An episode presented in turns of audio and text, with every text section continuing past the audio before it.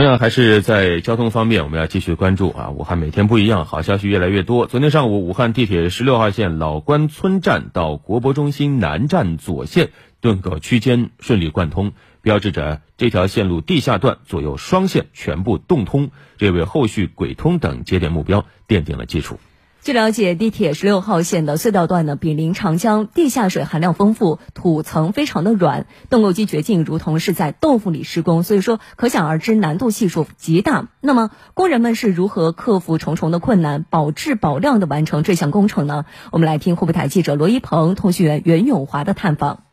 上午十点，记者来到武汉地铁十六号线起点站国博中心南站，站体的部分顶部结构已经封顶。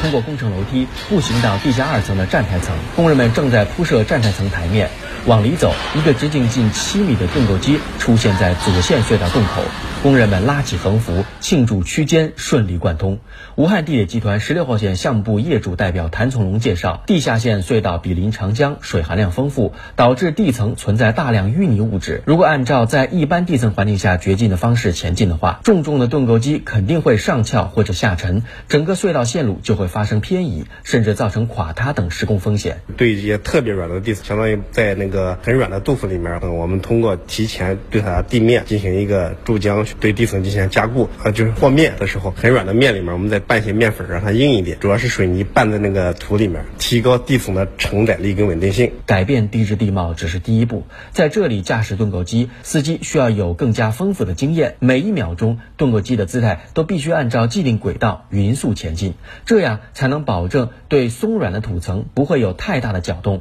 从而使隧道周围保持稳定。另外，在掘进时，隧道上方存在大量高压电线。它们的桩基离地铁隧道最近的距离只有一米多，几乎是邻居的关系。如果施工不当，导致地基受损，高压电线可能会倾斜，造成大面积、长时间停电。谭从龙在盾构机推进前，对这个塔打隔离桩，还有注浆进行一个加固。掘进过程中，精准的控制着我们这个盾构机前进的路径吧，按我们拟定的路线去掘进。武汉市轨道交通十六号线南起汉南沙帽街周家河站，北至汉阳区国博中心南站。全长约三十三点一公里，设站十二座，高架站五座，地下站七座，属于市域快线。设计目标时速为每小时一百二十公里，是一条连接武汉市汉南、君山板块与中心城区的快速轨道交通线路。全线共两座换乘车站，在老关村站与六号线换乘，在国博中心南站与六号线、十二号线三线换乘。线路建成后，将更好地支撑武汉大车都板块发展，实现汉南片区与武汉中心城区的快速联系，方便居民出行。